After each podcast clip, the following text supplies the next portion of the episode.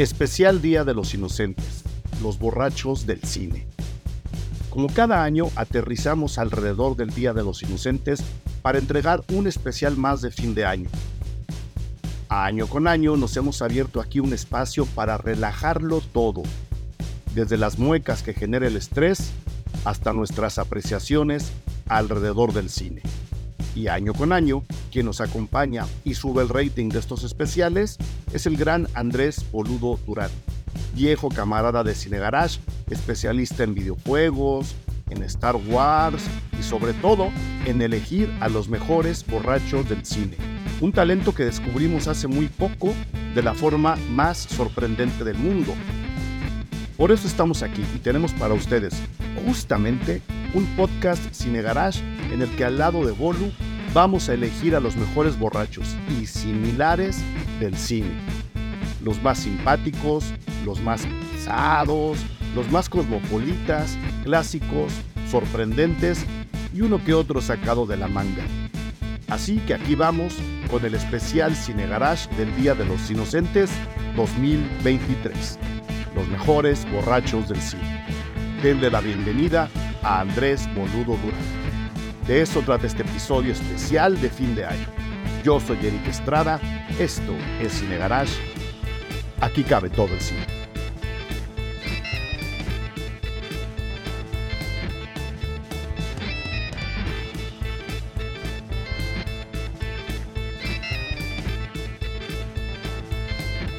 Queridísimo Bolu, me da un gusto enorme verte así, aunque sea a la distancia, porque las enfermedades del invierno están con todo, amigo. Sí, nos lo ordenan. Mil gracias, bienvenido de nuevo. ¿Qué puedo hacer para hacerte sentir mejor? Pues hacerme pasar un buen rato, hacerme pasar un buen Ah, rato, bueno, eso estaría pues- chévere. Pues con, pues con eso ya estamos, porque para variar vienes a levantarle el rating Y uno es, se hace un trabajo difícil, pero alguien tiene que hacerlo, amigo, la verdad. al especial del Día de los Inocentes, Bolu. Me costó un buen de trabajo, ¿sabes? Porque, por un lado, sí había gente que nos pedía que, que le dedicáramos el Día de los Inocentes en este podcast ya casi tradicional de Cine Garage a los famosos premios Cine Garage, en donde Ajá, recogemos sí, la gente lo pedía. ¿no? Lo mejor del cine independiente, del cine independiente en la independencia total. Ajá. Este, que, que para quien los quiera checar, ahí están guardados en, en la larga lista de podcast Cine Garage. Hemos entregado algunos premios, este, pues muy interesantes, muy importantes a los videos que hace la gente, justo a eso. Este, pero ahora que nos comió el tiempo en un, en un 2023 lleno de trabajo y lleno de, de mil cosas, este, decidí darle un poquito la vuelta. Tomando en cuenta que estamos en el maratón este, El Guadalupe, Reyes. Ajá. que ya se extiende hasta la tamaliza del 2 de febrero, y que unos empiezan incluso desde el día de la revolución. Este, Por eso estamos como estamos, Bolu. Dije, bueno, ¿qué tal si de verdad nos, nos, nos damos a la tarea de enlistar una serie de películas que no tengan nada que ver una con la otra, más que cuenten con un borracho simpático o con un adicto muy clavado Ajá. o con, ¿no? con, con- con consumo excesivo de algo. Nos preguntamos qué Preferen- deberíamos hacer en esta Navidad. Sí, Ajá. Empedar. ¿Qué, qué podemos hacer cuando hace tanto frío allá afuera Ajá. sino, be- sino beber? Me parece lo más adecuado, siendo que la Ciudad de México hemos tenido temperaturas de hasta 4 grados. ¡Qué barbaridad! Bajo cero. Ah, no, está horrible. Y pues qué mejor eh, pretexto que, que unas películas de, de echarse unos tragos, ¿no? Para agarrar calor. Sí, ¿no? Porque, porque si además se le ocurre nevar, eh, si, se le ocurre a la naturaleza que caiga nieve en los volcanes, eso significa que además del frío en la ciudad tenemos lluvia. Entonces, Exacto. busque usted su bar favorito, su cantina de la esquina, esa fondita donde le disfrazan la cerveza en una, en una Coca-Cola. en una Coca-Cola o le envuelven la lata en papel aluminio para que el de la patrulla no la haga de tos. Échese un trago, levante la lipus, diga salud con nosotros y cheque esta lista que vamos a armar un poco así sin haberla platicado, que, que es como mejor nos quedan estos programas, Así mejor. sobre borra- borrachos en el cine. Este, que no implica, eh, voy, voy a dar un poco las reglas para luego romperlas, porque cada quien tiene su lista. Este, pues sí, no, evidentemente puede haber un, papel protagónico, un personaje protagónico que a lo largo de la película esté borracho toda la película. Las hay, ¿no? Sí, totalmente. Habrá otras, peli habrá otras películas cuyo equipo las haya hecho bajo los influjos del alcohol u otras drogas, que también las hay. Se notan luego, luego, ¿no? Cuando Sí, estos se nota, estaban sí. hasta el rifle. Sí, así de ese plano holandés, ¿qué habrán querido decir con ese plano Gaspar holandés? Noé. Nada. Perdón. Sí. Las mentiras. Oh, oh, no, perdón. Y, y habrá otras películas que nosotros hayamos visto bajo los influjos de, de algún, alguna sustancia, ¿no? Sí, señor. Legal en algunos momentos, ilegal en otros, legalizable la mayor parte de ellas. Entonces, este, dentro de eso cabe todo tipo de personajes, reales, ficticios, inventados, hombres, mujeres, este, cualquier persona que haya hecho los méritos suficientes para estar en esta lista sobre alcoholes, alipuses, eh, manzanillas y marranillas, es bienvenido, boludo. Que se despierten el tú- día de los inocentes o cualquier día consecuente. Y si están escuchando esto, sírvase un rompope y disfrute. y ponga Un alguna de estas rompope del películas. fuerte. Ajá. Un rompope del fuerte, como dice Tintán, que por cierto está en mi lista. Ah, mira. No, yo, ¿Tú yo no me quieres fui, empezar? yo no me fui tan atrás. Si quieres, empiezo yo. Empieza tú, porque yo, yo llegué incluso al, al 1950. Voy a empezar con una de mis favoritas, que es un peliculón, que además, haciendo memoria, es la primera película de borrachos que vi en el cine. y me- Bueno, no en el cine, pero la vi en la tele. Estaba yo muy chico. eh, es del... ¿Qué año es? Del 90. Eh, no, no es cierto, no es cierto. Esa es, esa es la ¿Cuál novela, es? ¿Cuál fíjate. es? Esa es la novela. Yo te doy el año, dame la, dame la película ya. Living Las Vegas. Ah, claro. Peliculón con eh, Laura Dern, la guapísima Laura Dern, si no me equivoco. Y Nicolas No, sí Cage. te equivocas. Es, Elis- Sí. es Elizabeth Shue. Ah, Elizabeth Shue, gracias, gracias. Sí, Por- sí, un sí, instante sí. pensé que era Laura Dern. Eh, No, Elizabeth Shue, Es, es Elizabeth Shue. cierto. La película es de Mike Figgis. Exacto, que está basada en estamos una novela. hablando 1995. Ah, o sea, bueno, mira, no estaba tan Un lejos. poquito más para acá, un poquito más para acá. Sí. Que es un peliculón, ¿no? Con estos dos actores en su prime, ¿no? Eh, tanto así que le valió a Nicolas Cage eh, el Oscar a, a Mejor Actor. Creo que es yo, y ya me corregirás a lo largo del programa, la película de borrachos por excelencia. Es un borracho que Las sí. Vegas, apostador, mujeriego, codependiente. Así como tu tío que se pone mal cada Navidad, es Nicolas Cage, así. Este, pero, pero para este personaje en particular, para, para el de Nicolas Cage, que este, se llama Ben Sanderson, este, pues to- todos los días son cena de Navidad porque él decide, creo que, creo que le avisan que se va a morir, ¿no? Sí, Creo que, creo que tiene, este, no, al revés, le va muy mal, tiene una muy mala movida profesional, la vida se le viene encima y él decide suicidarse bebiendo. bebiendo hasta Ajá. que, hasta que el mundo se le acabe. Y en consecuencia, pues, se va al lugar donde ahora ya no, pero antes prácticamente se podía beber gratis como era en Las Vegas. O sea, nada tonto. Donde se puede beber en nada la calle. tonto. Bendita Sí, sea Las Vegas. Bendito sea Las Vegas. Y ahí se encuentra con Elizabeth Shue. Este, y pues bueno, ahí se las dejamos para que, para que la revisen y vean qué es lo que ocurre con este suicidio festivo, ultra depresivo que ejercita Es Ben fuerte, es fuerte, Living Las Vegas. Es fuerte, interpretado por Nicolas Cage. Este, como dices, ganador del Oscar. Yo tengo una duda. Tomando en cuenta lo intenso que es Nicolas Cage, el, el nivel de compromiso que tiene con sus papeles, ¿habrá estado borracho durante todo el rodaje o realmente es una actuación? Bon? ¿Tú cómo la viste la primera vez? No, se la crees completamente. O sea, si es un actor de Por método eso. o no, se la crees completamente. El sujeto estaba borracho grabando. Estoy. Pues diga- digamos que es seguro. actor de método, digamos que es actor de método, metodista, y aquí se metió de todo. O sea, un metodista, ¿cómo tiene Bien que ser? bien jugado. No, como tiene que ser. Living Las Vegas, adiós a Las Vegas se llama en español. Yo voy a dejar, como, como siempre, eh, y en particular con estos especiales de fin de año, eh, la lista completa de las películas que vamos, que vamos mencionando y las ligas a donde la pueden ver en, en streaming Para los. Patreons. Para los Patreons en el garage, ahí en, en la publicación interna que hago de estos podcasts para los Patreons, ahí les dejo sus ligas para que la, para que la revisen. Me parece muy bien, Bono. ¿Tienes alguna otra o las vamos pimponeando? Vamos pimponeándola si quieres.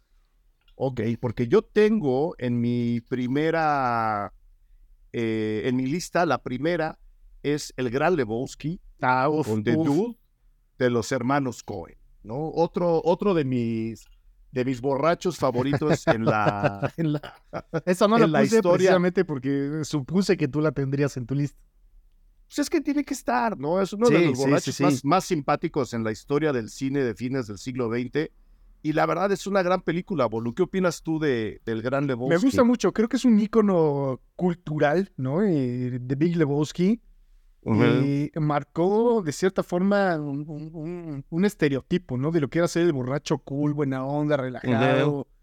Que el mundo a su alrededor está cayéndose en el caos, pero él se mantiene fresco y, y- y con una- un punto de vista muy particular de las cosas, ¿no? Creo que esa es la Justo trascendencia. está, por- justo porque está hasta arriba siempre, ¿no? Exactamente, creo que esa es la, la definición por excelencia del borracho cool, ¿no? Del borracho eh, operativo, si queremos llamarle de Sí, esa eso. forma. Funcional. De la di- de- del, exacto, del borracho funcional como queremos llegar a ser todos nosotros algún día de nuestras vidas. Es decir, quiero Poder estar borracho y poder hacer campañas eh, durante el día, eso estaría increíble. No, sí, sí, así. ¿De, de dónde creen que sale la creatividad? ¿Nomás así de las paredes? No, señor. No, señores, hay, hay que regar esa planta, ¿no? Qué mejor que regarla con que el, el que el bebé, el bebé este ruso blanco. si Ruso no- blanco, si no es mal su bebida de- no, la- Ajá, de preferencia. que ya de entrada eso nos habla mucho de, de la personalidad propia de la película, porque la película todo ocurre en, en California, en el sur de California, en Los Ángeles. Ajá. Este, y pu- si en alguna ciudad del mundo se beben cosas anticuadas, pero cool al mismo tiempo, que rayan en el mal gusto, pero que son completamente satisfactorias, como un ruso blanco, es en Los Ángeles. Entonces, creo que eh, The Dude en el Gran Lebowski ejemplifica no solo al personaje de los Cohen que querían mantener ahí, no un chavo atrapado, chavo, ja, un señor atrapado atrapado en las circunstancias casi kafkianas de ser confundido con alguien más, Ajá. con unos enredos de la mafia y que entra en un thriller súper, súper neo-noir, muy, muy confuso, muy loco y muy, muy divertido. La película es violentamente divertida, así Ajá, la, sí, la sí, sí. definiría yo, ¿no? Este, entrar a ese personaje yo creo que le, le, le da al- a, la, a la película un punto, un punto extra. Yo pongo en la lista al gran Lebowski, mi estimado Bol. Sí, que además eh, no solo está apoyándose eh, en el papel del, de Big Lebowski, ¿no? En, en el protagonista, sino que tiene a John Goodman, ¿no? Living Las Vegas tiene esta dupla de actores increíbles, pero que, que están relacionados, ¿no? Eh, son, son una pareja, a los dos les sucede los eventos, ¿no? Eh, y, y en este caso de Big Lebowski, John Goodman, que es el mafioso, si no me equivoco, si no mal Y recuerdo. no, John Goodman, John Goodman es el amigo ah, mira. de Jeff Bridges, pero es, es como su amigo de ultraderecha. ¿no? Ajá. O sea, casi, Él apoya casi un la rayando. narrativa. Sí, sí, sí, pues, son, son- porque son como completamente contrarios, ¿no? Ajá. Es, yo, el personaje de John Goodman no se mete en nada, pero es ultra agresivo, racista, clasista. No, Votaría no, por Trump. Realmente, sí, el, el- el tra- exacto, el, votante por Trump por excelencia, mientras que The Dude es así como todo tranquilo, todo calmado, no se lleva mal con nadie, va aguantando ahí la situación, medio lo va sorteando, ¿no? Y la inteligencia evidentemente está más de un lado que del otro. Y, y esa pareja dispareja muy particular, muy de los hermanos Cohen, a mí, a mí me, me, me gusta mucho. Para la gente que vive en España, si mal no recuerdo y si mal no me está dando aquí el internet el nombre, la película se llama Identidad Peligrosa. Mm, mira. Válgame Dios. El, el señor que pone nombres ataca de nuevo. Estaba borracho. Estaba borracho, ándale. Confundió los reglones de las películas. Le puso al mismo tiempo nombre a esta y a eh, Cloverfield Monstruo. Así. A las sí. Se las pasaron juntas una detrás de la otra y dijo, nah, a ver, ya me quiero ir por mi cóctel. ¿Cuál sigue en tu lista, boludo? Voy a poner una que es más reciente. Es del 2024, si no me equivoco. 24, no, del 2020. 24 de, de septiembre del 2020. Una película danesa que estuvo nominada, y corrígeme, no sé si la ganó, a mejor película internacional, que es Another Round. Another con round, el guapísimo Max Mikkelsen. Sí, Peliculón también que tiene una escena de baile icónica en el cine. También es un peliculón de alguien precisamente que busca ser un borracho funcional, ¿no? Eh, El papel de Matt Mikkelsen, que es Martin, es un profesor ahí que la está pasando mal en la vida. Otros de sus amigos medio también, medio no. Y deciden ponerse pedos, ¿no? Y encuentran el nivel de pedez que pueden tener para ser borrachos funcionales. Pero a este se le pasa tantito la mano y empieza a tener problemas, ¿no? Y que también parece un- una, una gran película. Pues es que como en todo, ¿no? Dices, ah, ya, si aquí funcionó, dos gotitas más. ¿Qué le van a Ajá. hacer dos gotitas más? Y pum, aguantas, ¿no? Luego una más y aguantas. Pero pues, sí, de repente se les, se les pasa la mano. Este, la película, a ver, Podi, la- los, a los BAFTA, Critics' Choice, eh, estábamos viendo lo de las nominaciones, Mejor película ah, internacional. en el, bueno, en el, en el Goya, en los premios Goya, que no son poca cosa, ganó la mejor película europea en su, en su año. Evidentemente, en, en, en el festival danés, pues ganó todo, todo lo que tenía que ganar, pero no encuentro los ganó en San. Sebastián, ganó los premios europeos, European Estuvo, Film estuvo por todos lados. En México fue una sensación, porque pues sí, México, ¿no? José Alfredo, las cantinas, pues Ah, como, mira, que, sí. como que enganchaba el tema, ¿no? Justo lo tengo aquí como nominado nada más. Thomas, Winterberg, quien fue el director. La Sí. 93 entrega de los premios Oscar, mejor eh, nominada nada más a mejor director. Thomas Winterberg y mejor película extranjera. Lamentablemente no ganó. No recuerdo cuál ganó en ese entonces, pero.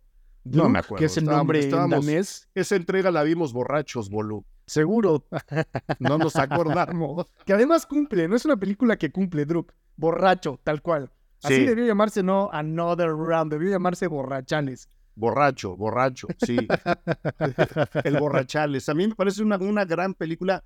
Va del drama a la comedia, ¿no? Se mete al Sí, sí, sí. melodrama, sale. Es, creo, creo que, creo que es una, una película bien, bien interesante. Este, mucho mejor de como mucha gente la recuerda. Luego, Sí, ya que bajó la espuma de, de sus, de sus participaciones en festivales, había gente que quería hablar mal de ella y sí cayó un par de bocas, ¿no? Entonces, este, Sí, totalmente. O sea, parecería una premisa ridícula, ¿no? Pero en realidad la construcción narrativa que tiene es impresionante. O sea, no, so- no solo Sí. es Matt Mikkelsen, son sus amigos, cómo la pasan con sus esposas, cómo la pasan en la escuela. Druk es una película redonda de pies a cabeza, ¿no? Es recomendadísima, recomendadísima. Totalmente. Porque además, eh, sí, como decíamos hace rato, los personajes están borrachos desde el minuto 15, yo creo que empiezan a beber hasta el final. ¿no? Y creo que, y creo que eso, eso habla mucho del propio espíritu de la actuación de Max Mikkelsen. Yo tengo otra, ¿Cuál es, amigo? me va a salir un, me va a salir un poco del alcohol, aunque el alcohol está presente. Este, voy a entrar a los famosísimos tripis, como le llama José María, en el Día de la Bestia Ah, mira. esos papeles mágicos que luego caen del cielo, ¿no? José María en el Día de la Bestia, yo creo que es uno de los borrachos adictos funcionales más divertidos, más, este, ¿cómo le puedo? Incluso disruptores que he visto yo en, en películas. Eh, Santiago Segura es el, es el actor que lo interpreta. Eh, un Santiago Segura muy cambiado a como lo podemos ver ahora, sí, además totalmente. este, en un gran, gran, gran momento en la que yo creo que si tuviera que hacer un top 5 de películas de Alex de la Iglesia, entraría el Día de la Bestia sin, sin ningún problema. ¿Quién, quién es José María? José María es un heavy metalero que vive en el Eso barrio me de cautiva, Carab- que sea un entusiasta en heavy Sí, metal. sí, sí.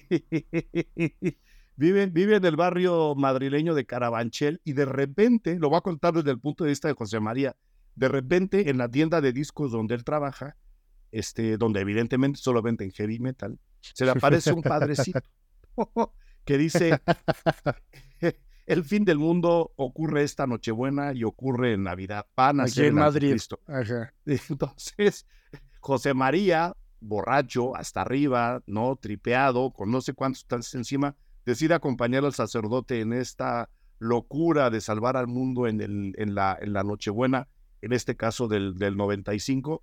Se mete en una cosa, se mete en la otra, ¿no? Le da al padre también su dosis, chupan por aquí, snifan por allá, eh, y, y él hace todo lo que tiene que hacer de la mejor manera. Es realmente el mejor adicto funcional que he visto yo en el cine, bolo. ¿A ti te gusta el Día de la Bestia? Sí, cómo no. Es, es, eh, su estética es un poco, pues, eh, tiene una paleta de colores rara, ¿no? Como muy oscura, si la recuerdo bien. Eh, Es muy negra, sí. pero tiene esta dinámica entre este güey José María, el borrachal es metalero, y el padrecito, que es puro nonsense. El padrecito, en un momento dices, ¿pero qué? Es, es puro nonsense, ¿cómo puedes creerle? Pues porque es metalero y está borracho. ¿no? Claro, claro. Y si lo embarcas en una aventura para derrotar al anticristo, te va a decir, Te yo vas, y cuántos más claro. vamos, órale. Tengo dos amigos, ¿verdad? ¿Qué gente más buena hay en el mundo que los heavy metaleros, boludo? No, o sea, tú le dices eso, tú le dices eso a un reggaetonero y te dice, ah, salve el mundo tú. Tú le dices eso a alguien que le gusta, no sé, este Pimpinela y te dice, no, pues salve el mundo tú. Si le dices a un heavy metalero, vamos a salvar al mundo, el heavy metalero te acompaña. Órale, traigo mis cruces, vamos. Ahí No, no solo las cruces. Hay dos momentos favoritos para mí de José María en el Día de la Bestia. Cuando conoce al padre y, le- y el padre, buscando el mal, ¿no? Tiene que rodearse de música. Empieza a comprar discos de heavy metal, Ajá. de ACDC, por ejemplo. y le dice a, a José María, a ver, ponme este. Se lo pone. Y dice, no, no, no, no, no, tócamelo al revés. Y José María se lo toca al revés, buscando el mensaje oculto en el disco. Es algo que haría. Tal vez Sí, ya lo es he algo- hecho. sí, a lo mejor ya lo hemos hecho y no nos acordamos. Y mi otro momento favorito es cuando en una ceremonia para invocar a Satán, pues el padre le dice, el padre que se llama Ángel además, le dice, necesitamos unas hostias para no simular una Ajá. misa negra. Y, y como no hay nada más en donde están, José María, con lo funcional que es, hace unas hostias con pan bimbo. Y a mí ese momento que sé cuándo va a ocurrir, que sé que lo, que, lo voy a ver por vez 20 en mi vida, siempre, siempre me da mucha, mucha risa. José María en el Día de la Bestia es mi, mi uno de mis borrachos favoritos en la vida. Yo hubiera querido tener, bueno, lo voy a decir así, hubiera querido tener otro tío como es. Ya tengo uno, pero tener dos, no, fiesta, no, ¿Tiene- ¿Tienes otro, Olu? Sí, señor. Esta es un peliculón, es parte de la trilogía de Corneto, si no, hablen, si no saben de qué hablo. Es una serie de tres películas de Simon Pegg, el talentazo Simon Pegg, que lo que sea que haga lo hace increíble. En donde Sí. un día, como Adam Sandler y muchos otros, dijo, ¿por qué no hago mis películas? Voy a invitar a mis amigos, tengo varo, voy a hacer mis películas con mis guiones y todos mis amigos van a aparecer en pantalla, ¿no? Y esta Ajá. es The World's End, eh, que es básicamente el fin del mundo, llega el fin del mundo, el apocalipsis, y ellos tienen que llegar al bar de confianza, que es un, un pub, eh, tienen que llegar, ¿no? Eh, y sufren un, un montón de peripecias en el camino, pero es un eh, elenco que dices, vayan los amigos que tiene Simon Pegg, ¿no? Nick Frost, que sabemos que es su pana de toda la vida, Paddy Claro. Constantine, a quien después veríamos en The House of the Dragon, ¿no? En Esta versión alterna de Game of Thrones. Martin Eh. Freeman, quien es un talentazo también. La guapísima Rosamund Pike, Eddie Marcen y un montón de personajes más. Es una peliculota, ¿no? Eh, también llena de ironía, de humor ácido, de humor sarcástico, como es al más puro estilo del humor inglés. Y el humor inglés de Simon Pegg, ¿no? Es una peliculota. De, de Simon Peck con, Ed- con Edgar Wright y con Nick Frost. O sea, Con sí Edgar Wright, además. bien- Sí. es un equipo bien, bien, bien manejado. Es un dream team de, Este- de talentos de, de cine. Aunque parezca una película ridícula, es una gran película. Es una gran película y, y todo empieza, como dices, de un absurdo bien interesante, ¿no? Porque pues, es un grupo de amigos que normalmente hacen un tour de pubs, como los tours de cantina que hace un amigo nuestro. Así, A ver cuándo organizas, digo, a organiza ver, tu a ver si amigo no, la siguiente. pues mira, así como están las cosas, a ver si no nos pasa como en la película que llegando al quinto se acaba el mundo. Ándale. La cosa no está nada bien en- allá afuera, ¿eh? Y ellos van, va- tienen un reto de hacer el recorrido de 20 pubs, 20, En una 20 noche. cantinas, ajá. 20 cantinas en una noche, que sí se puede, ¿no? Y se Sí, puede sí, claro. además. He llegado a la 21, por ejemplo. Ajá, si no tienen, si no hay que tomar Uber, se cumple. Se cumple, se cumple, se cumple. Y de ese, digamos, esa, esa aventura de pubs se convierte en un encuentro prácticamente con el fin de la humanidad, lo cual Exactamente. eso lo, lo hace, lo hace tremendamente divertido. Yo también me, me apunto a tener este, una noche en el fin del mundo, que es como se llama, creo que en todo el mundo que habla, que sí. habla español, de Edgar Wright, como dices, con el gran Simon Pegg, que escribe el guion al lado de Edgar Wright, por supuesto. Sí, ¿no? Entonces, totalmente. ahí está, ahí está otra, Qué Otra propuesta. O sea, si quieren darse, creo que dura como tres horas. Si quieren darse tres horas de, de risa y diversión, vean esta película. La verdad, es una gran película. Pónganse una cerveza porque beben cerveza todo Ajá, el tiempo. Una pinta de cerveza bien fría, unas botanitas, unas almendras y eh, unas empanadas de Y a darle. Y a darle. Hola, yo soy Eric Estrada y quiero invitarles a que se suscriban al perfil Patreon de Cinegarage en www.patreon.com diagonal Cinegarage. Ustedes ahí van a encontrar ya una enorme cantidad de contenido exclusivo generado para nuestros suscriptores que incluyen críticas a los estrenos tanto en cine como en streaming, a series, eh, descuentos a nuestros talleres, encuentros con los Patreons que vamos a tener cada vez más seguido, entrevistas, cobertura a festivales tanto nacionales como internacionales para que ustedes siempre estén al tanto de lo que se puede ver y sobre todo de lo que se podrá ver en un futuro. Y por supuesto, al ser suscriptores, ustedes se convierten en el soporte fundamental para que este podcast en particular se siga produciendo. Uno de los más escuchados en México y en el mundo dedicados exclusivamente al cine. En esta ocasión quiero agradecer que ya son parte de la comunidad Cine Garage a Jesús Magaña, Edu Cortz, Josefa, Valerie Miranda, Roxana Sámano, Con Pops, Alexis FD, Rodrigo Solé, Odessa Curiel, César Marmolejo. Suscríbanse, ustedes hacen un pago mensual, solamente un pago mensual cada 30 días y tienen acceso a lo que ya generamos y a todo el contenido que seguimos generando para todos y todas ustedes. Ya lo saben, www.patreon.com diagonal cinegarage. Ahí les espero. ¿Qué opina Bolu, habiéndome salido un poco del margen de Train Spotting? Es mi película junkie favorita en el mundo. Renton. Pero ahí, ahí solo hay un adicto que es Renton. O sea, No, digo, hay varios, hay varios. Creo que todos tienen una adicción a algo, ¿no? Dándole una lectura ya más clavada a Trainspotting. Todos tienen una, una adicción a algo. Renton es a la heroína, ¿no? Mark Renton, el personaje de Ewan McGregor, que tenía como 11 años ahí, ¿no? En esa película. es adicto a la heroína, ¿no? Y justamente todas sus... Las vicisitudes que vives por estarse picando y tener que conseguir dinero, roba para comprar la heroína. Y su grupo Claro. de amigos, aunque no consuman, que sí consumen, son un grupo de adictos Spot, también. Spot es el único que lo, que lo acompaña en la heroína, ¿no? Ajá. No, me parece que. Me parece que se me olvida el nombre del actor, pero es el que es adicto a James Bond. Ah, ese es este Johnny Lee Miller, que es Sick Boy. Sick Boy, ajá. Él Sick es adicto le también entra, pero al, al, al chupe también. al ¿no? chupe, sí. Eh, Francis Begbie, quien es eh, este actor que se me escapa el nombre también. eh, Bigotón, es adicto al Ujú. alcohol y a pelear. Él le Sí. gusta armar broncas en los bares, ¿no? Y lastimar a alguien y empezar la pelea. Robert Carlyle se llama. Robert Kyler, muchas gracias. Y se me escapa el nombre de un actor que después aparecería, perdón por la referencia en Grey's Anatomy, que es el pelirrojo. ¿Qué hacías viendo Grey's Anatomy? A ver, vamos a cambiar el tema de este Ah, ha habido podcast. momentos muy oscuros en mi vida, Eric. Vamos a cambiar el tema de este podcast. Ya, ya, ya que están enganchados, que creen que estamos haciendo una lista de, de borrachos del cine. No, en realidad el podcast se llama Grey's Anatomy desde la perspectiva de Bolu. ¿Por qué estabas viendo Grey's Anatomy, Bolu?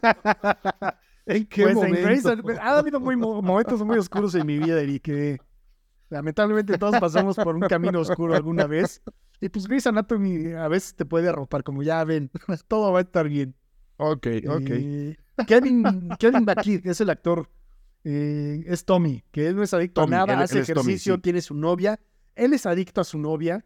Su novia eh, lo, lo- lo deja, ¿no? Por eh, una serie de videos que le encuentra, que se graba, ¿no? Hacen, él graba escondidas videos sexuales de ellos dos y se enoja y lo deja. Y él, en su adicción por ella, se tira las drogas, prueba la heroína y se va al carajo, ¿no? Y se muere. Entonces creo que dándole esta sublectura más clavada, todos son adictos a algo.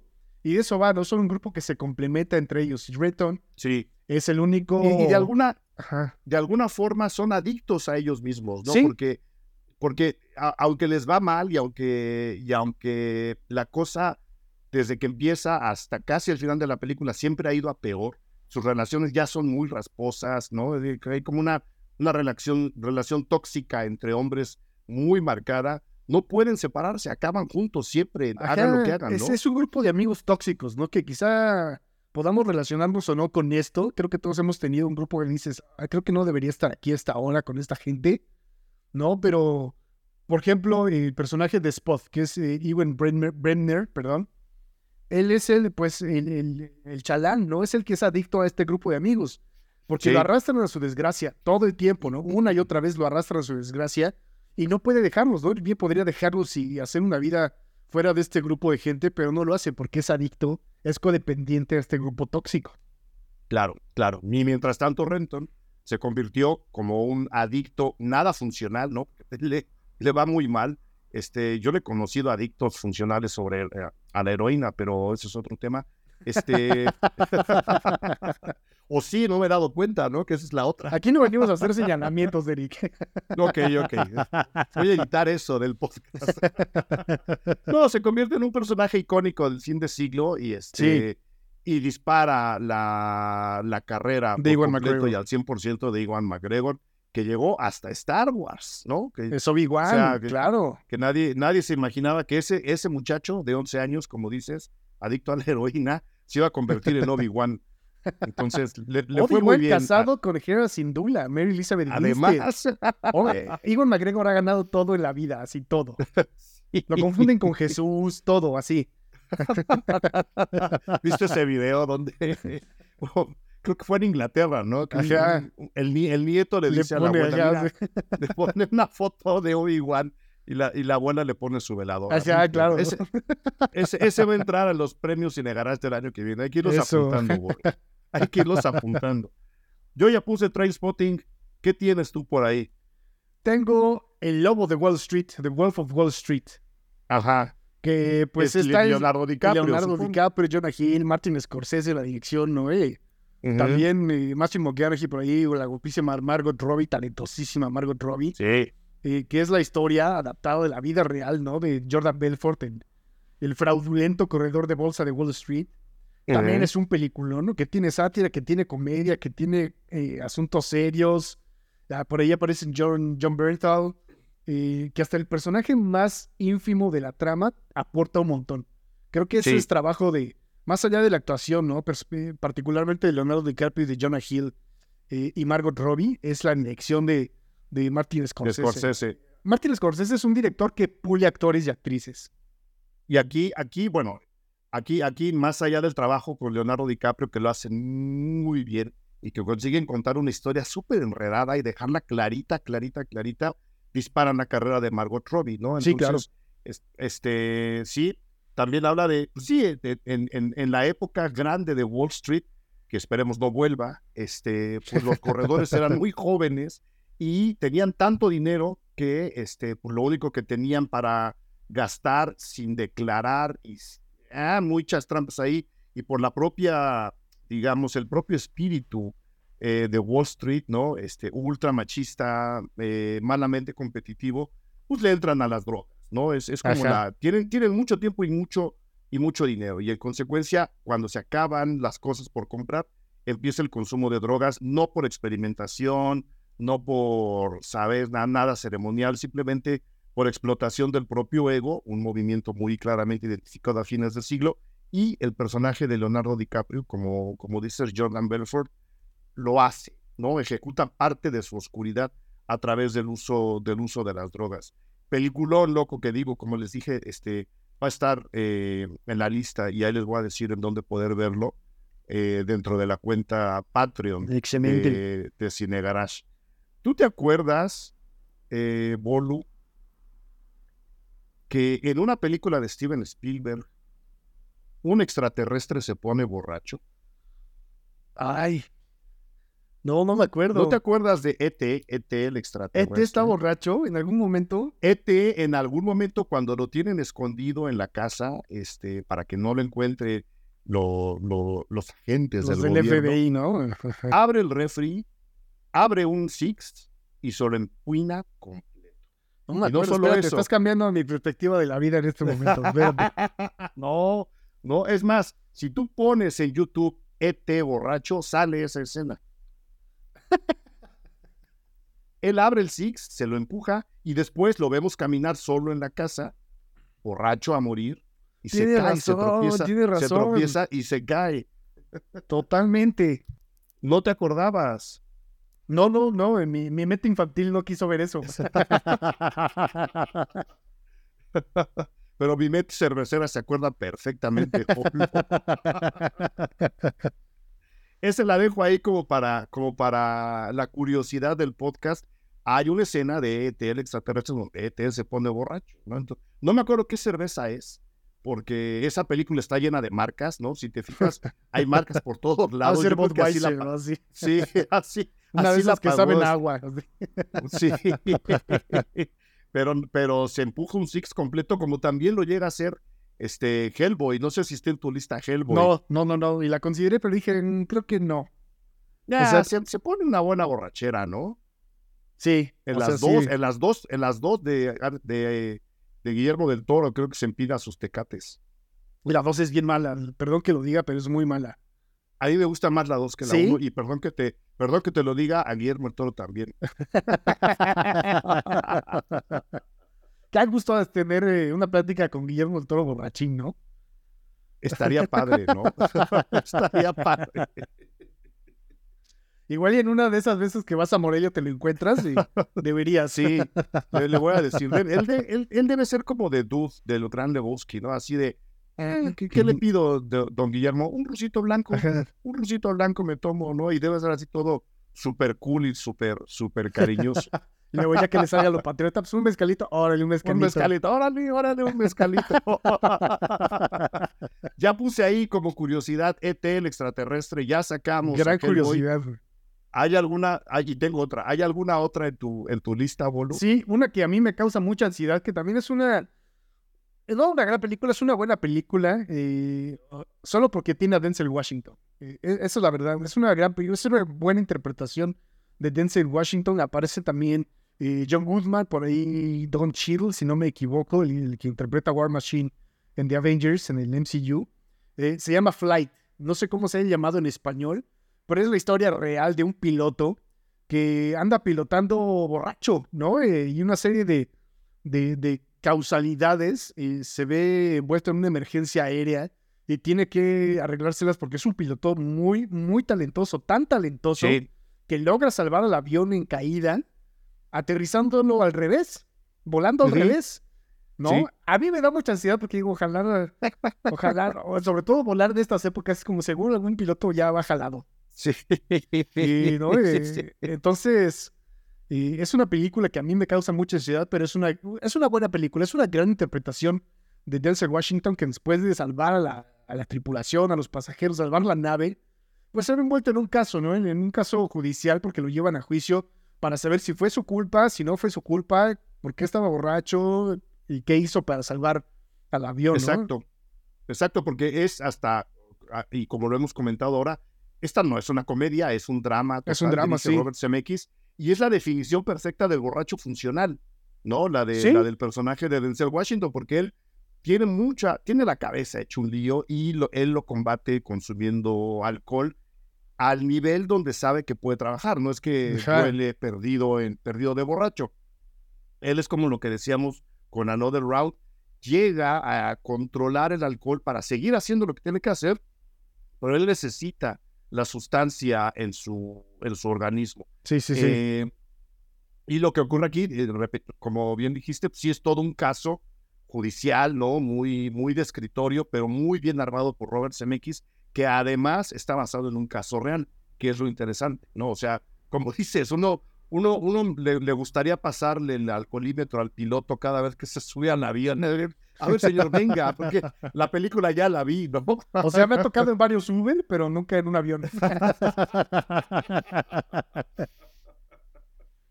Cuídense, si beben no manejen, ni menos aviones, por favor, que no, no, se, no se trata de eso. Ahí les Gran encargo, película. sí. Gran película. Gran, gran película. Este, El vuelo creo que se llamó en, en, en español, eh, de, de Robert Zemeckis. Robert Zemeckis, exactamente. Yo acá apunté, ah, ¿tú, ¿tú viste alguna vez Animal House? No. No, Animal? House eh, con John Belushi. Este, dirige, dirige John Landis. John Belushi, que era también un, eh, un adicto de arriba abajo. Él, él, Sí, él se, claro. lo acabó la, se lo acabó la cocaína, una de las drogas más eh, dañinas e idiotas que he visto yo en mi vida. Esto lo digo realmente en serio, me parece una droga realmente absurda. Este, y él interpreta a Bluetooth, que es uno de los estudiantes que viven en estas casas de fraternidades universitarias.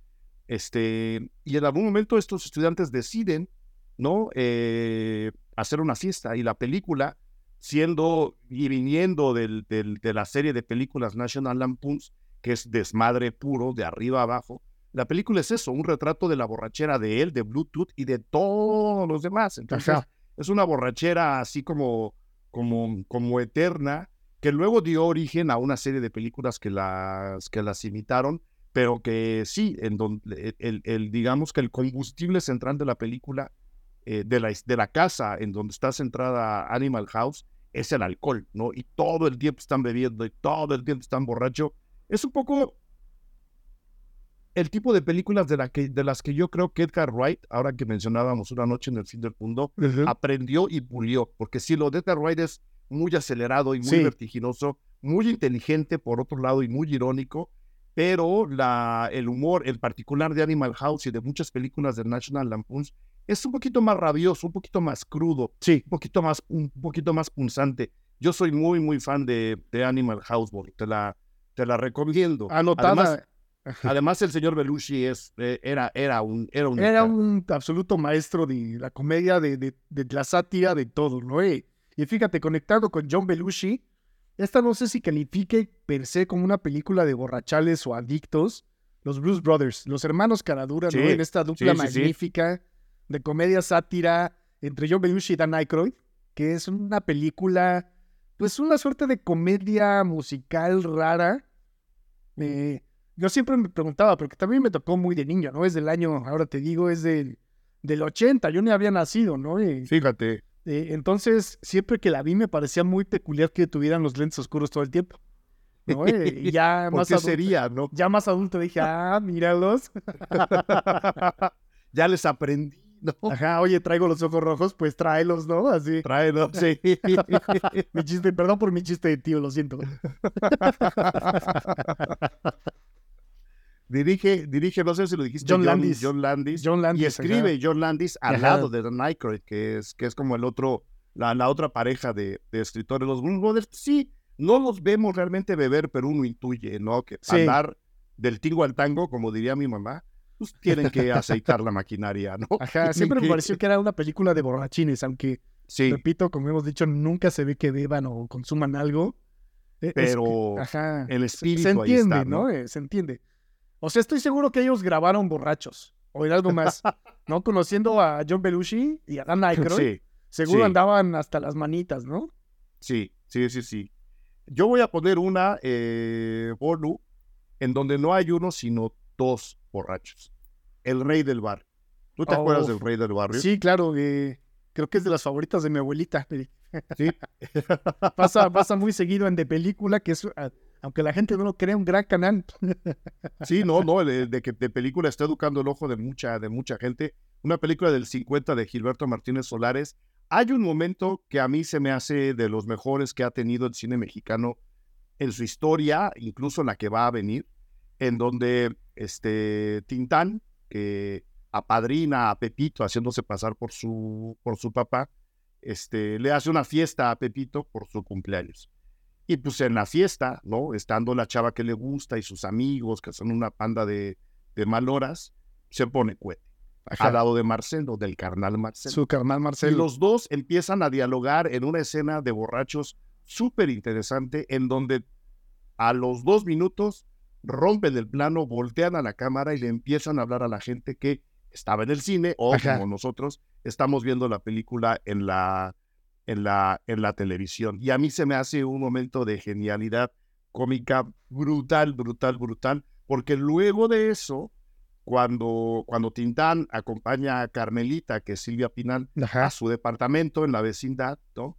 Él todavía borracho le canta, ¿no? En una de las también mejores escenas musicales que ha tenido el cine mexicano en su, en su historia. A mí, ese borracho en particular del Rey del Barrio, me hace reír, me cae muy bien y te digo, dramáticamente se me hace un momento ejemplar en el cine, en el cine mexicano. A ti, más allá de que le guste a tu abuelita, ¿te gusta el Rey del Barrio? Eh, me gusta Tintán, me gusta el ritmo que manejaba, me gusta el ritmo que manejaba en su actuación, me gusta el ritmo de sus películas, eh, que a veces parecía ser una comedia muy noble, pero era una comedia ácida también, un humor muy negro. Eh, me gusta Tintán más que cualquier otro actor o actriz del cine mexicano. O sea, Cantinflas está por debajo de Tintán, ¿no? Tintán creo que es el referente absoluto del, cine mexicano y este tipo de películas, más allá de compartir un género que quizá no está explícito, es cine de Tintán, ¿no? Ya sabes a lo que vas. es como el cine de. Ay, me va a matar mi abuelita ahí. Perdón, abuelita. no oiga el podcast. El charro de México, ¿cómo que... se llama? Pedro Infante, Pedro Infante, perdón. Pedro, hombre, se te olvidó el nombre de Pedro Infante. cancelado. ¿Ves por estar viendo Grey's Anatomy? Es que estoy enfermo, amigo. Dame chance. Bueno, ya vamos a acabar, boludo. Ya vamos a acabar. Tengo, tengo todavía otras dos películas. Bueno, nada más déjame hablarte del otro borracho del rey del barrio. Porque hablando de una película de este tipo, pues, está llena de estereotipos. Y evidentemente está el borracho de la vecindad, un señor que se la pasa borracho todo el tiempo, día tras día. O sea, Tintán va a llevar a Pepito a la escuela en la mañana y el señor de enfrente ya está borracho, porque su mujer le pega, además. Entonces, hay un momento en la película en el que la mujer este, le reclama a él, ¿no? Que está borracho todo el tiempo. Eh, y Tintán le dice a, este, a este pobre borracho, oiga, pero sí lo entiendo, su, pues, su mujer está muy fea, con razón, con razón se emborracha, y dice Tintán después, pues mire, veámoslo desde el punto de vista más decente. A usted lo borracho se le quita mañana, a ella lo feo no se le va a quitar nunca. Momento de incorrección que me hace reír muchísimo, muchísimo. El Rey del Barrio está entre mis películas favoritas de la vida. ¿Cuáles son las otras dos que tienes, vos? Eh, las otras son muy similares y que creo... ¿Entre sí? Ajá, sí, son muy similares entre sí y muy similares con, con la temática que he abordado a lo largo de esta lista. Eh, la primera es This is the End, no confundir con The World's End. Esta es una película del 2013 que va entre la comedia, la sátira y el horror. De cierta forma es un horror muy ridículo, muy absurdo, que está eh, hecha por el entourage de Seth Rogen y James Franco, ¿no? que también está canceladísimo el señor Franco, pero también bajo la premisa, igual que de Simon Pegg, de ¿por qué no hacemos nuestras propias películas? ¿no? Ya tenían Pineapple Express, ya tenían otras y aquí se juntan con todo su crew, que también son unas máquinas increíbles de la comedia y de otras cosas, como Jonah Hill, como Danny McBride, quien es un jefazo absoluto, ¿no? Para la comedia, la sátira eh, y también para el drama. Aparece Michael Cera. E, es una lluvia de estrellas, ¿no? Porque aparece Rihanna, aparece Jay Baruchel, aparece eh, un montón, un montón de, de, personajes, artistas y celebridades. Emma Watson. Emma Watson aparece por ahí, por supuesto. Eh, y es básicamente un grupo de, marihuanos, porque así son. Sí, Uno va de visita a Los Ángeles a, visitar a, a, Seth Rogen. Para empezar, interpretan a sus propios personajes. Seth Rogen es Seth Rogen, James Franco es James Franco, Jonah Hill es Jonah Hill. Emma Watson es Emma Watson. Va a visitar a Los Ángeles, eh, pero no le cae bien como que esa escena de famosos de James Franco y compañía. Eh, y se lleva medio mal con ellos, no menos con Jonah Hill, que es un amor.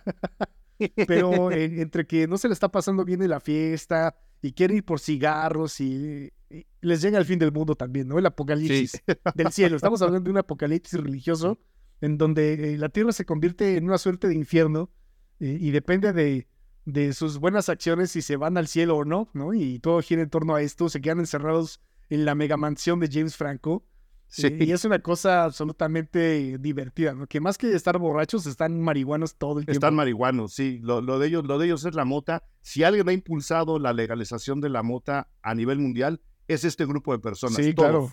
Sí, todos y todas, ¿no? Han, han, hecho lo suyo. Es como si Luis Buñuel se hubiese fumado un churro y en lugar del ángel exterminador hubiera hecho esto, ¿no? Yo así la vi desde el principio. Dije, están encerrados, se va a acabar el mundo. Sí, es como si Luis Buñuel se hubiera fumado un churro totototote y hubiera hecho la misma película, pero con Jonah Hill. Creo que habrá salido sí. esta. Además, hablando de los borrachos funcionales, estos son pachecos funcionales, ¿no? Eh, Sí, claro, ¿no? Sí, eh, sí, sí. Y además, así son de la vida. eh, Seth Rogen es un pacheco funcional por excelencia, ¿no? Yo que lo sigo en sus redes sociales y lo veo hacer alfarería, pacheco, todo el tiempo tiene un, un porro en la mano. Es como, ¿cómo funcionas? Pues como Snoop Dogg, ¿no? Sí, claro. ¿Y cuál es la otra que dices que se parece a esta? Y la otra es, creo que mi película adolescente por excelencia, igual no me tocó tan adolescente, es del año 2007, Somos jóvenes eternos. Bolu. pero está, está en la misma repisa junto a Scott Pilgrim vs. The World. Esta no trata de, de, pues de, de- de pelear con los exnovios, trata de la- lo que es ser adolescente, ¿no? Las vicisitudes de ser adolescente y ser considerado un perdedor, ¿no? Eh, se llama Superbad, con Michael Cera y Jonah Hill. Otra vez. Acá. Superbad es una película de Greg Motola Greg que Motola, escriben exactamente. Seth Rogen y y Ivan Goldberg y Seth, Sí, y Seth Rogen. Y, y, pues sí, es de nuevo, ¿no? El, el, el, el empuje de la legalización de la mota a través de la comedia americana, creo. Pues sí, en, en esta más que americana sería comedia canadiense, porque todos son Cana- canadienses. Bueno. se me olvidaba que existe Canadá. se, se me olvida de repente. se me olvida de repente. Sí se parecen, yo creo, yo creo que Sí, está bien ponerlas. tiene la misma temática. Esta trata más de, de como eso, ¿no? De sobrevivir siendo adolescente, considerado un perdedor, no eres el chico cool, estás enamorado de la morra cool, porrista, eh, y quieres darle gusto, ¿no? Y de repente los invitan a una fiesta y el personaje de Jonah Hill dice, yo llevo el alcohol. Y, y pasan un montón de peripecias y aventuras para poder llegar a la fiesta con alcohol, ¿no? Se encuentran unos policías pachequísimos que son Seth Rogen y, y tratan de enseñarle de la vida a los demás, ¿no? A, la- a estos chavos eh, ingenuos, principalmente a uno que se llama McLovin, que creo es pieza fundamental de la comedia en esta película. Pero creo que va de eso, ¿no? Quizá me gusta porque me identifico como dije, ah, creo que yo fui así en algún momento, eh, en mi edad más adolescente, pero es una película muy buena. Igual eh, se emborrachan eventualmente en la película, pero todo, todo- todo trata de eso, ¿no? El eje donde gira Sí. todo es conseguir alcohol para llevar a una fiesta adolescente donde evidentemente nadie lleva porque no pueden comprar alcohol. Claro, todo el mundo tiene menos de 21 años. Yo tengo para, para cerrar, mi estimado Bolu, tres curiosidades que, de las cuales quiero que me des tu, A ver. tu opinión. La primera, eh, bueno, la primera Piratas del Caribe es buena, la de Gore Verbinski, la verdad, La primera, es- sí. es muy divertida. Creo que Jack Sparrow debe estar Sí. en esta lista. Sí, ¿no? es un gran borracho. Sí, es un fu- funcional también, ¿no? Funcional, Hablando sí. de... Es la quintesencia del borracho pirata. Sí. Del pirata, ¿Qué? sí. De, de piratas que, que ahora conociendo este la historia de otro actor cancelado, ¿no? El, el- ahora se me acaba de ir el nombre a mí, fíjate, de, de- pesa tanto Jack Sparrow que se me olvidó el nombre de Johnny Depp. Imagínate. Ah, mira. Yo creo que Johnny Depp sí andaba borracho cuando hizo esta película. Yo, yo no ser. tengo, yo no tengo dudas. Yo he estado con él en un rodaje una vez y sí, era muy amable. Evidentemente está trabajando y lo ves muy, muy, muy concentrado, ¿no? Sin ningún tipo de sustancias encima. Pero no sé si Jack Sparrow le dio permiso para echarse sus drinks a la hora, a O la sea, hora de pare- rodar. pareciera que también siendo este actor de método, es como dijo, voy a beber ron todos los días. ¿no? Otro, otro metodista, ¿no? Otro metodista, exactamente. Pero es una gran película. Piratas del Caribe, la, la primera, con Sí. Orlando Bloom, eh, es una gran, gran película, de verdad. Ahí la, ahí la dejo en la lista. Ajá. Las secuelas ya, ya flojas, son este, muy forzadas, pero, pero esa primera película es, es absolutamente increíble. Voy a dejar otra curiosidad. ¿Tú te acuerdas de los caifanes? ¿Tú De la película Los Cla- del- Caifanes. Sí, del Santa Claus borracho de los caifanes. No. Ellos van a comer a una taquería en la, en la carretera México a Cuernavaca y estando ahí en el amanecer, en donde hemos estado todos, muchos, después de varias fiestas, ¿qué es lo que le ocurre a estos, no? Que andan de fiesta y dicen, vamos por unos tacos y se van al- a, la, a la carretera por, por unos tacos, se les aparece un Santa Claus borracho que arma un pequeño desmadre en la, en la taquería ese Santa Claus borracho, este, que después, desatando este desmadre, eh, impulsa una escena muy importante en la película, es interpretado por este Carlos Monsiváis. Ah, mira. Entonces, este, ah, la dejo ahí, Órale. la dejo ahí, que no sé si me vi a Carlos Monsiváis, pero bueno, aquí le- el papel le queda muy bien, ¿no? Es un Santa Clausito borracho muy maltrecho que me, que me cae muy bien. No la vi, mano. Lamentablemente mis únicos caifanes son los de Sabo Romo y Saúl Hernández. Bueno, bueno, algo, algo de borrachos tendrán también, ¿no? Ah, Son buena gente. Con ellos Son buena sí, gente. cotorreo y Sí, son borrachales. Yo creo, yo creo que, yo creo que le entran a la Lipus y por lo, por lo tanto me caen muy bien. Ahí está mi otra, mi otra curiosidad, el, el, el Santa Claus borracho de los caifanes. Y yo tengo una pregunta, Bolu, te lo Dígame. dije ahí más o menos cuando planeábamos el, el podcast. Balú del libro de la selva, que además es interpretado en la voz en, en español por Tintán. Tintán. Sí. Balú estaba drogado todo el tiempo, ¿no? O sea, para mí es como el primer hippie de la historia. Busca lo más vital, es un himno a la, a la hippies, Sí, quizá no borracho, pero, pero drogado en ayahuasca, tal vez, ¿no? ¿verdad? Ajá, o sea, En mira, nunca lo había considerado así, pero Balú sí es un personaje de, de aliviane, ¿no? De llévatela tranquilo, ¿Verdad? vivimos en la selva, no te falta nada. Es el Jonah Hill de los 60. No. si hubiera que volver a doblar esa película, yo en español dejaría a Tintán, no tengo ninguna, ninguna queja, Ajá. pero yo en inglés pondría a Jonah Hill o a Seth Rogen A Seth para hacer Rogen, yo pondría a Seth Rogen. ¿No? Ajá. Totalmente. ¿Estamos de acuerdo que Balú se metía a sus cosas? Sí, te la voy a dar por esas buena. hormigas que se come traían chocolate Te la voy encima, a dar por buena, sí. Me la das por buena para cerrar este podcast, mi queridísimo, mi queridísimo Bolu. Evidentemente hay más borrachos, evidentemente hay, este, bueno, yo nada más para no dejarla de mencionar, creo que, creo que la borrachera que se pone Emma Stone en Crazy Stupid Love, también hay que Ah, mencionarla para mira, que vea que sí. también, también del otro lado, este, que creo que mencionamos puros hombres, en algún momento haremos uno de borrachas. Creo que son las menos, pero también hay. Estoy seguro. Sí. También hay, también hay, ¿no? Sí, Aquí sí, sí. Yo, yo, yo tenía aquí apuntado y te digo, no la quiero dejar de mencionar, porque además me cae muy bien Emma Stone. Este, en, en Crazy Stupid Love se pone una que tendrían que ver la película, pero ahí, ahí se las dejo apuntadas para que la, para que la revisen. Bolu, ¿dónde te puede seguir la gente? ¿Dónde te pueden escuchar? A en tu mí me encuentran- podcast ahora. Ajá, me encuentran en Twitter. ja- jamás, jamás le voy a decir X. Sépanlo bien. En Yo le Twitter. digo ex, ex Twitter. No, ya jamás, no le voy a dar gusto a ese señor. en Twitter e Instagram como arroba boludo Durán. Y me pueden escuchar junto a mis amigos eh, Mario Flores y Antonio Fue y Uribe en el Fandalón, que ahora está descansando temporada, pero regresamos en 2024 con más contenido, mejores cotorreos, hablando no solo de Star Wars, sino de puras ñoñadas, puras ñoñadas. Sé que lo han estado pidiendo a través de Pikey Network. Ahí nos encuentran con los hermanos del Hype, toda la camada de locutores, locutoras y cotorreos que hace el Hype. Ahí nos encuentran. y esperen nueva temporada en 2024. Muy bien, ahí están, ahí están los datos del, del gran Bolu. Este, camarada, ha sido un gusto platicar estos temas contigo. Espero haberte Siempre. hecho pasar un, un- un rato, un rato padre en medio de tu enfermedad. Hasta se me olvidó que estaba enfermo. Fíjate, échate un whisky para celebrar, Ahorita me lo he hecho, cuando. para, para la garganta, Bolu. Feliz Día de los Inocentes, una vez más. Pásela bien. Gracias por escuchar Cine Garage. Si nos escuchas en Apple Podcast, regálanos una reseña para que más gente descubra este podcast.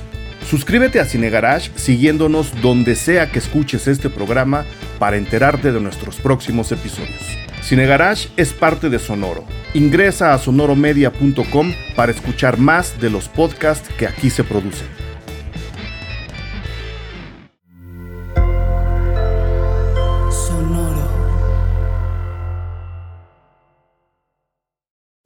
Lucky Land slots, you can get lucky just about anywhere. Dearly beloved, we are gathered here today to. Has anyone seen the bride and groom? Sorry, sorry, we're here. We were getting lucky in the limo and we lost track of time. No, Lucky Land Casino, with cash prizes that add up quicker than a guest registry. In that case, I pronounce you lucky. Play for free at LuckyLandSlots.com. Daily bonuses are waiting. No purchase necessary. Void where prohibited by law. 18 plus. Terms and conditions apply. See website for details.